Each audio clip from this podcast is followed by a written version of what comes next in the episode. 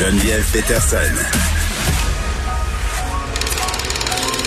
Elle réécrit le scénario de l'actualité tous les jours. Vous écoutez Geneviève Peterson. Cube Radio. On est avec Léa Streliski, qui est collaboratrice à l'émission, humoriste, autrice et maintenant commentatrice du CH. Léa, salut.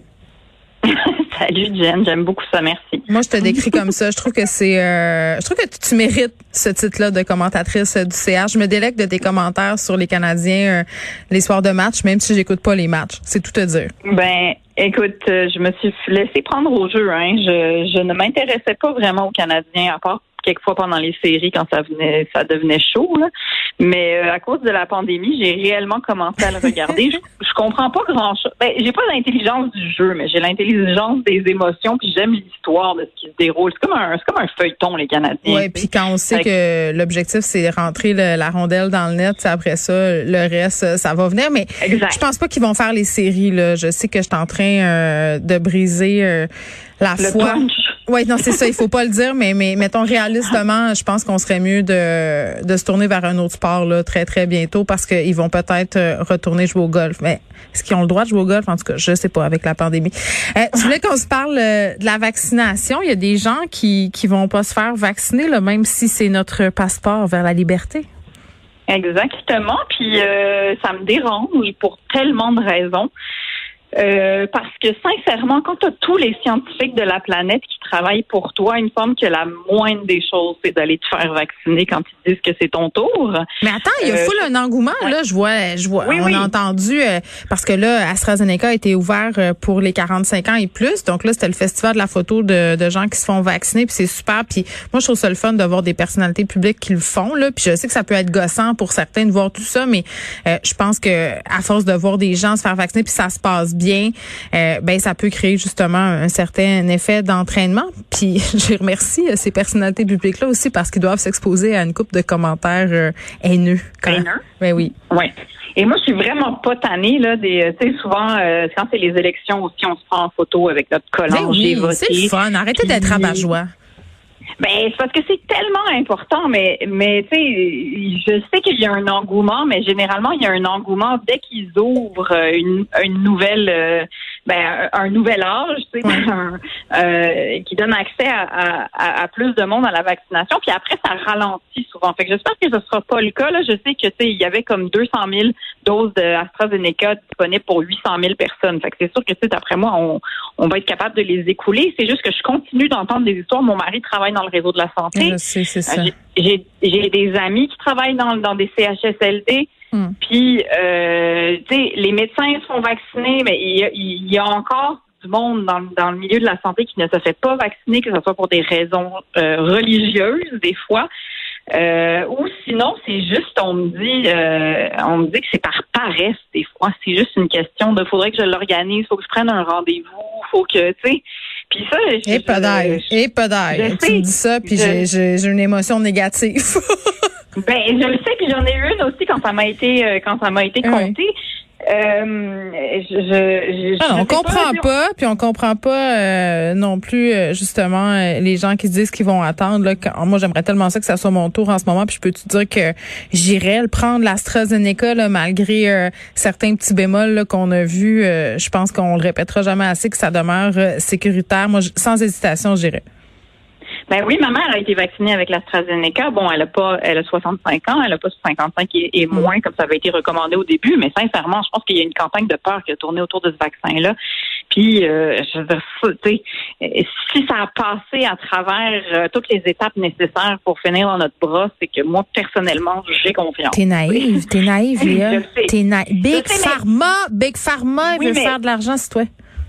Geneviève, j'ai pas l'espace mental pour pour choisir les vaccins. Tu comprends? J'ai besoin de déléguer dans la journée. Hey. Je délègue le déneigement. Le seul moyen, où, euh, le seul moment où, où je dis choisis pour moi, là, vas-y, choisis. Exact. Non, non, mais moi, beaucoup, beaucoup dans ma vie, c'est ça. C'est euh, délègue. Genre, si je peux trouver des gens qui vont faire des choses à ma place, tu sais, et, un science- et sincèrement, un vaccin, je j'ai pas l'espace mental pour comprendre comment ça marche entièrement. Je comprends un petit peu, tu sais, mais j'ai besoin de faire confiance à certaines personnes. Bon. Fait que euh, voilà. Puis tu disais que tu, délé tu déléguais le déneigement. Moi, j'ai souvent la phrase suivante euh, mon féministe s'arrête là, il faut déneiger des entrées. Je me sauve, tu sais, je me trouve toutes sortes d'affaires parce que là aujourd'hui, pour ceux euh, qui vivent dans une grotte, il neige sur plusieurs régions du Québec. C'est très déprimant par ailleurs. J'adore la neige. Moi, je suis une fille d'hiver. Peterson, c'est norvégien. Là, je pense que c'est dans mon ADN de triper sur le temps froid. Mais rendu au 21 avril, là, honnêtement, euh, puis je me sens comme vraiment une vieille madame qui parle de météo, mais, mais c'est trop, c'en est trop. Mon, mon humeur ne peut pas le supporter. Non, mais c'est parce que sincèrement, moi, je me suis levée ce matin puis je voyais qu'il neigeait puis genre j'ai failli tweeter genre je suis la fille du bonheur. Je fais juste vous rappeler que ça va fondre.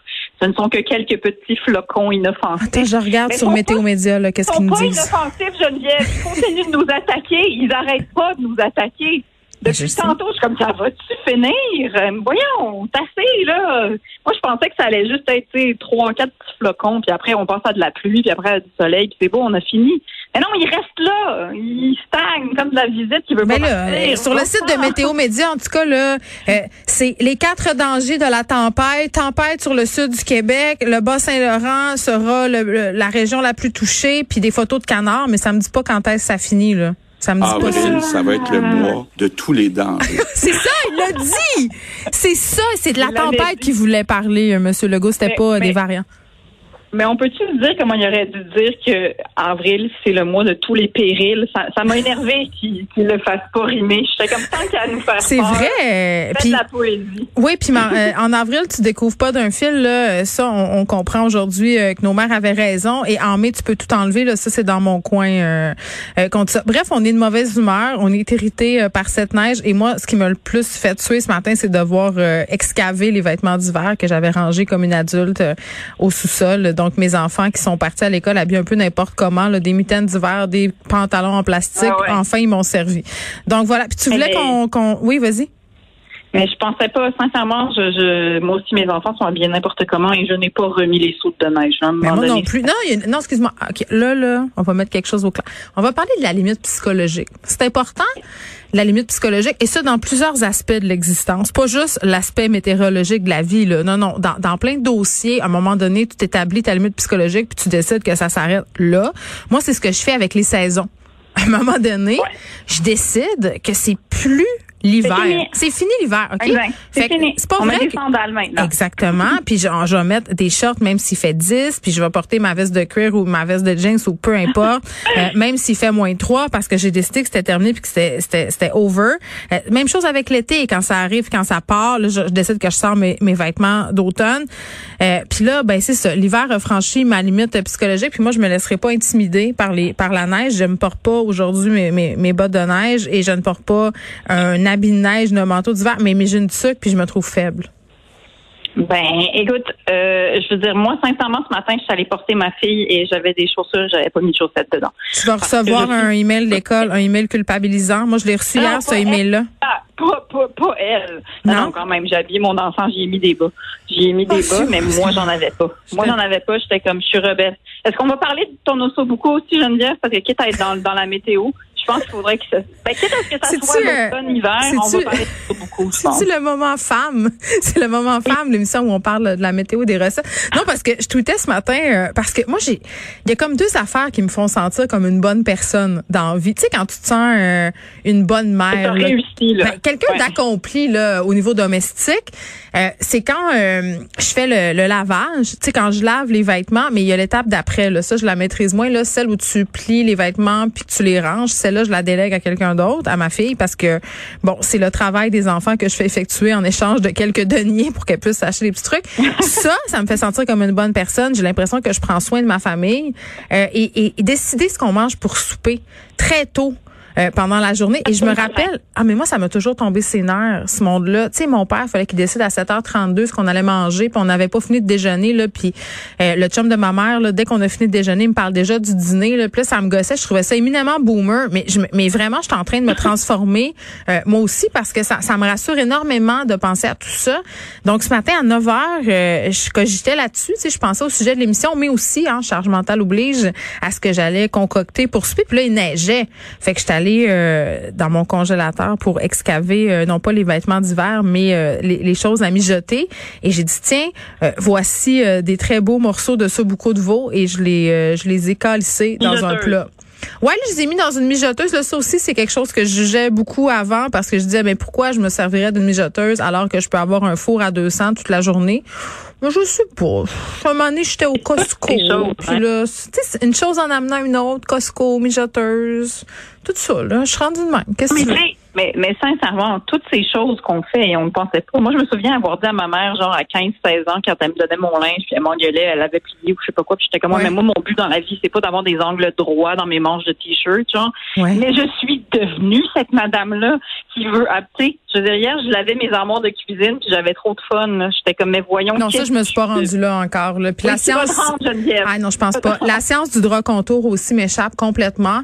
Euh, moi, je les sac dans le fond de l'armoire en genre de tapon. Puis j'ai écouté, tu sais, je me suis rendue là très loin dans la détresse concernant euh, les draps contours, dans mon sentiment d'être une sous-mère et une humaine de seconde zone. J'ai regardé des tutoriels, Léa sur YouTube. Ah. OK, j'ai regardé tout ça. Puis à un moment donné, j'ai dit Geneviève, peut-être que tu es en détresse psychologique puis tu devrais appeler une ligne d'aide parce que là, c'est pas vrai que tu vas passer des heures à chercher comment appeler un drop. J'ai renoncé mais mais adulting upload là, je veux dire ça ça se passe, les choses se passent puis je suis en train de devenir ma mère. Je deviens ma mère un peu plus à chaque jour et ça j'aime ça et ça m'inquiète en même temps. Ben voilà, exact. C'est une c'est un beau mélange, c'est un tout mélange de, de, de, toutes ces choses. Mon, mon truc à moi pour les draps contours, c'est que j'en ai qu'un seul. Alors comme ça, je le lave et je le remets. Ma mère a honte parce que je sais pas euh, plier un drap contour. Elle me dit de pas dire ça à la radio, qu'on dirait qu'elle m'a pas élevée. Tu vois? Mais t'as trouvé un petit chum quand même, Geneviève. T'as trouvé un petit chum quand même. Alors, Mais moi, je trouve toujours mes chums euh, sous, cette idée que je suis pas une femme à marier. Les gars aiment bien ça, normalement, cette oh,